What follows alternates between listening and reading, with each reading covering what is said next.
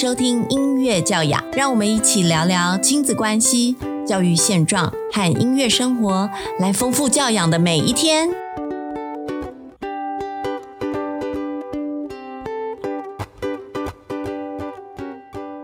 欢迎收听音乐教养，各位听众大家好，我是 Cindy。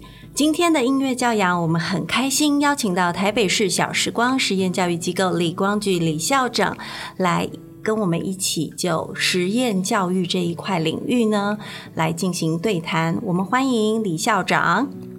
各位听众，大家午安，我是小时光的校长李光举。呃，跟大家介绍一下哦，李光菊李校长呢，在实验教育这个领域耕耘了超过了十二年。他同时之前呢，也在宜兰县立人文国中任教，同时也曾带领团队到德国、芬兰等地考察实验教育的状况。现在呢，我们跟他对谈关于台湾的实验教育的历程以及现在发展的现况。呃，请问李校长哦，您在实验教育这一块路上已经耕耘了超过十二年，那可以分享一下在这个历程当中，呃，您所观察到有哪一些发展的历程？这样？呃，你是指我自己自己进入实验教育的现场？是。呃，我我自己其实原来是公校的老师，我在高中任教。那因为读了研究所，跟着教授做研究，所以开始关注实验教育。那那时候台湾在只有宜兰只有呃有机会有办两所公办民营的学校，所以就这样的因缘机会进去做现场的一个观察，嗯，然后做一些观课，然后就这样子慢慢进入了实验教育的现场。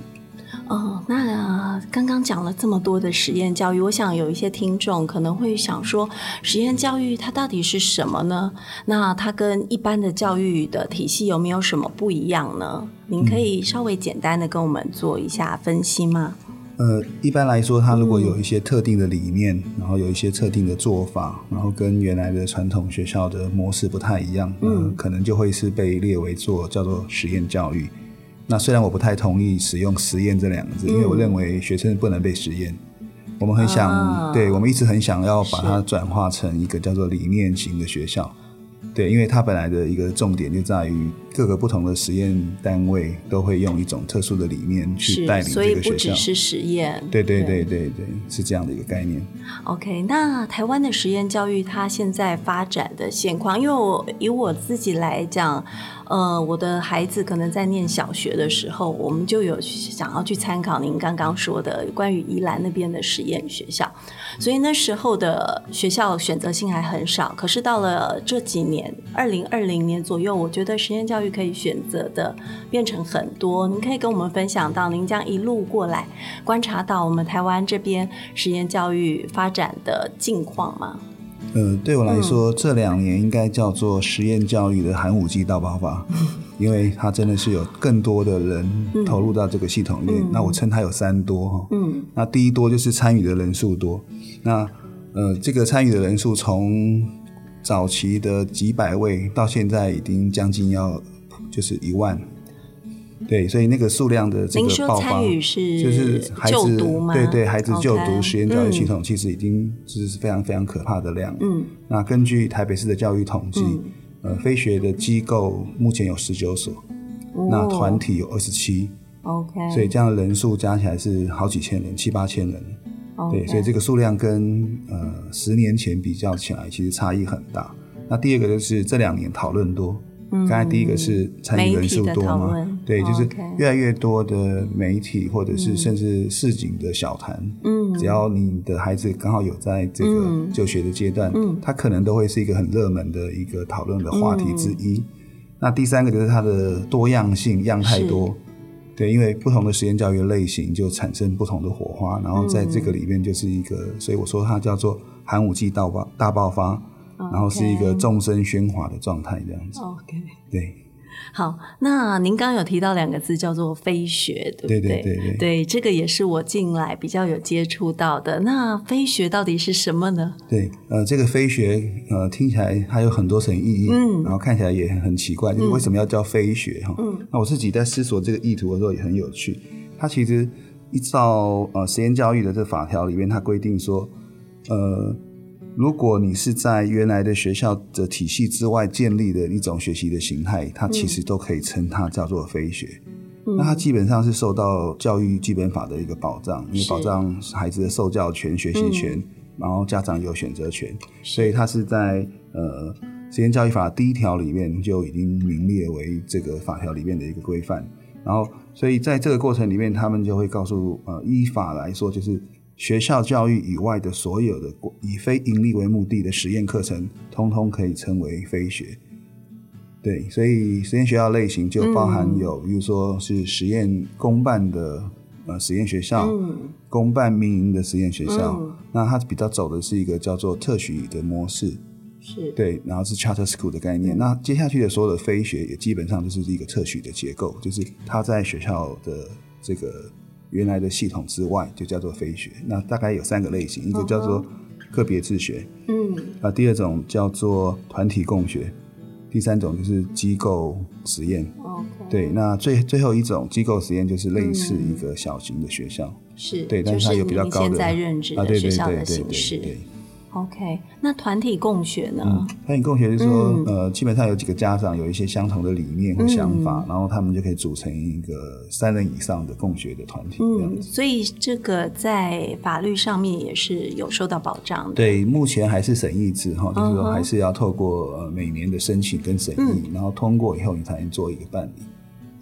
哦，好，所以呃，不管是个人自学或是团体共学，都是需要提出报告做审议的。呃，对，目前是这样子。呃，政府的状态是希望可以保障这个孩子的受教权，不要因为因为过程里面可能有一些申请呃自学的孩子，他最后并没有完全照着这个他本来申请的计划，嗯哼，然后孩子的受教权受到影响，然后所以。在这个部分呢，政府还是会有一些呃所谓的控制吧，或者是叫做保护孩子的做法。OK，就是呃用审查来间接的保护孩子。但是慢慢有可能会走向报备制的机会，尤其是个别自学的模式。OK，那如果是以机构的方式呢？像您现在任职，他一样要申请，那他的条件会更严格一点，然后他必须有一个法人。来承接这样的所谓的一个实验系统，然后他要提出，刚才有提到叫做特定的理念，要有固定的校地，是啊，或者是是就是学习的场所。哦，对对对对。那现在在台湾有像这样子的机构，大概有多少个地方？哇，非常多诶！台北光台北市就有十九个。嗯，你刚刚提到十九个是台北市而已。那个如果你去看呃亲子天下的专刊，它一定是两百 plus。就是超过这个数值。OK，所以其实遍地开花。对对对，其实台湾在这个阶段是遍地开花。OK，所以如果家长有呃想要有别于体制上面的选择，其实有非常非常多的选择性，对不对？对，但是在法规上面跟呃政府的调控的机制上面，它基本上会有一个趴数。就是说，呃，非学的部分它大概有比较高的自由度，那它会进入一个市场选择的概念，是。对，但是它还是会有一个怕数，比如说，呃，主流可能有八成以上，那呃，所以主流就是指一般的大家熟悉的公学校、公私立学校，那呃，这种非学校形态的这个机构啊、团体啊，那个，因为它虽然是遍地开发，但是它目前还是比较呃，不是这么主流的大众的，OK，对。那您可以稍微举例一下这些非学的机构，它可能有哪一些理念？因为刚刚有讲过，他们其实不应该被称的称作于实验教育，因为每一个机构可能都有自己经营的理念。那就您看到有没有什么比较特殊的，或者您觉得嗯看起来对孩子比较正面的理念？理念您可以跟我们分享。一般一般来说，就是呃。在目前的类型里面，我们在台湾比较容易看到，或者是我们称它叫做比较大的组织，或者是有我们称它叫显学的这样的一个理念，比较有名的是华德福的系统。是对。那目前华德福是遍地开花，那接下去会遍地花的开花的应该是蒙特梭利。对，那这这两个在国外都行之多年，然后所以它有一定的一个。理念跟它可以，对对对，就是呃，因为它有一些系统了之后，大家会发现哇，这个很特别，嗯，对。所以他就比较会引起家长的注意，而且因为他有像像有些单位都已经到了百年了，嗯，对，在国外哈，那所以他们在看这个系统的时候，就会觉得，哎，它有一定的稳定度，嗯哼，然后孩子的发展可以被追踪。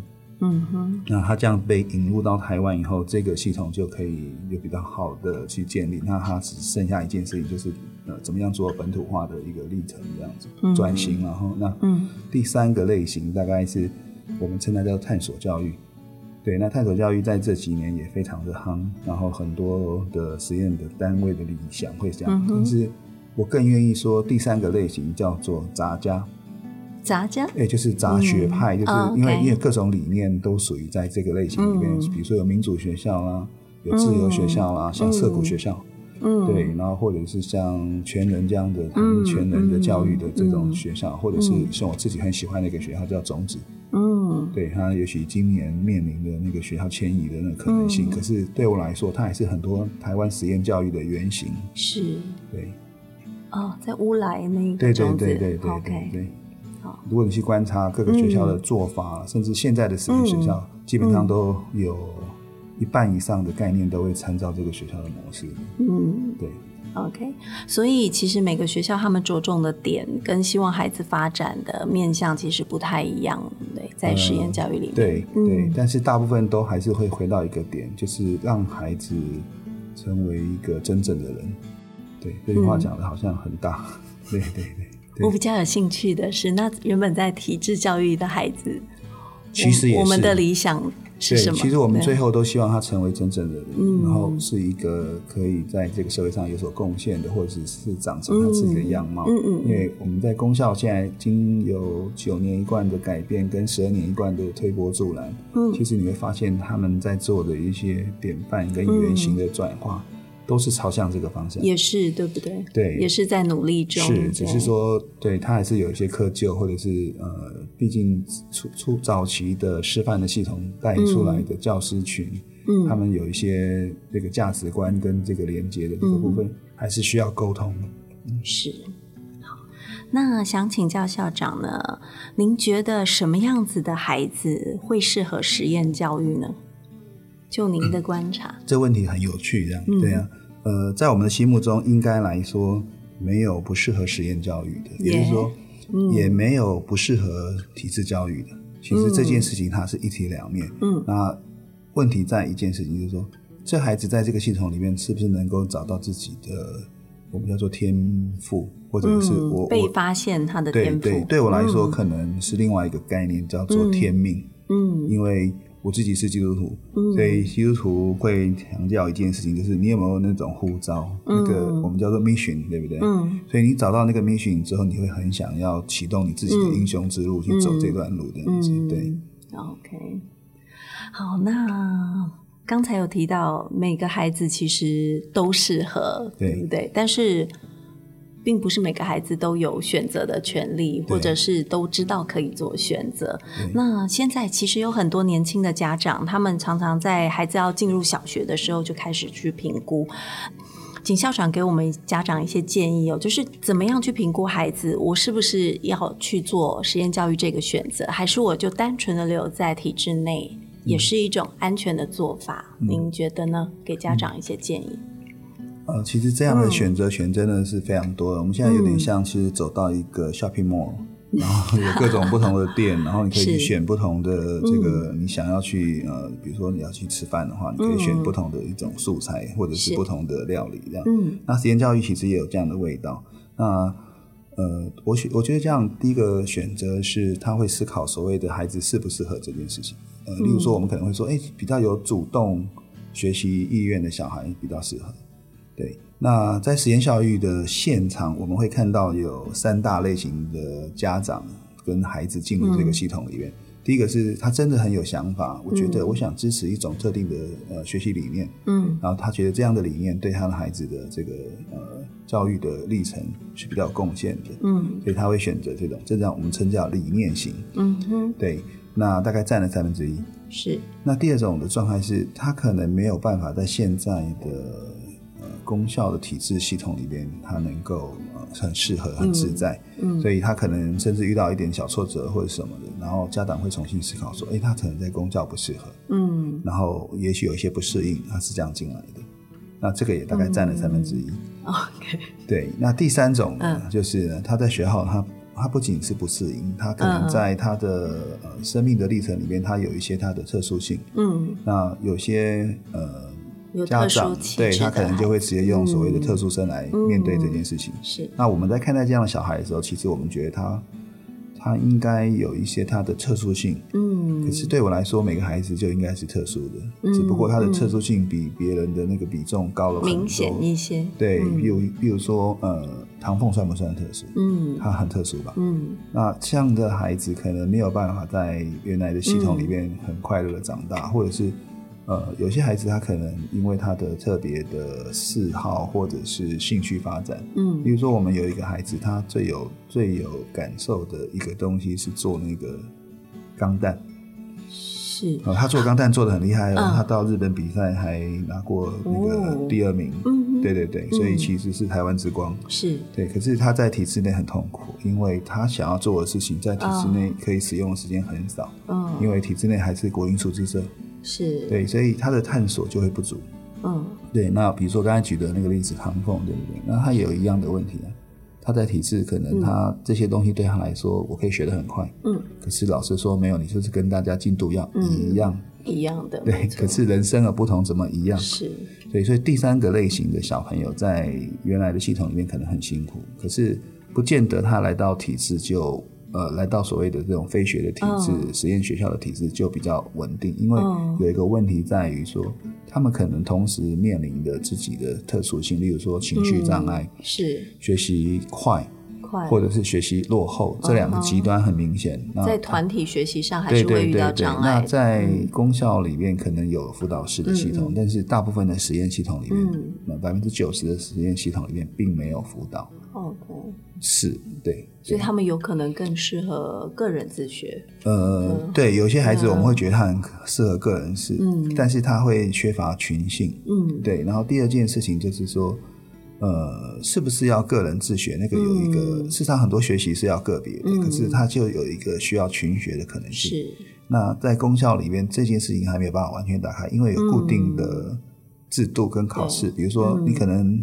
我不知道你们是如何想象，功效很好玩。你看国一的小孩，七年级的小孩，他们的第一次段考，然后全台湾的小孩都考一样的东西。是啊，那这件事情我觉得很不可思议。就是我我有时候在学校演讲，我就会谈校长如果可以做一件事情，把考试权下放给老师，他决定什么时候考试，然后什么时候带孩子去做一些实验啊，或做什么的，这些权利都回到老师身上的时候，我觉得就会改变。嗯，那因为我们学校的制度的设计是工业时代的概念，就是大家要齐一嘛，所以你会有全国考试。嗯，对。可是如果这件事情可以下放的时候，老师是不是可以用他的方式去思考？嗯，我的班级的小孩什么时候进行测验评量？嗯，呃，我我提的是多元评量，而不是单一的纸笔测验，这样可能就有机会改变教育的现况。目前的状况，对，嗯。那另外，我想请教一下，如果在机构，就是在实验教育机构里面就学的话，是不是比较适合自律能力比较好的孩子呢？呃，当然，自律能力比较好的孩子，他可能已经找到那个 mission，嗯，所以他有机会可以，呃，就是知道自己要什么，嗯，那在这个过程里面，就是因为他知道，所以你给他的东西就是他要的，他走的会比较快一点。但相对的，就算没有这个自律能力这么好，他其实可以，他是可以被培养的。嗯，你可以透过团体氛围，或者是透过一些机制，让这个孩子就会发现，其实学习很有趣。嗯，那他自然而然就会更多的时间愿意多做这个自己这个呃召唤的学习的主人。对对对，他开始就会，因为因为我们其实有个 slogan 叫做。呃，成为自己生命的设计师，嗯嗯，那他就会去找到自己的这个位置。OK，好的。那在这一集里面呢，我们跟李光举李校长聊到了关于台湾目前实验教育发展的状况，然后我们也聊到了在实验教育这一块，家长要如何评估孩子是否进入。我们在这一个主题里面呢，还会有下面两集更深入的探讨。我们在下一次的节目再见喽！今天节目到这边，谢谢大家。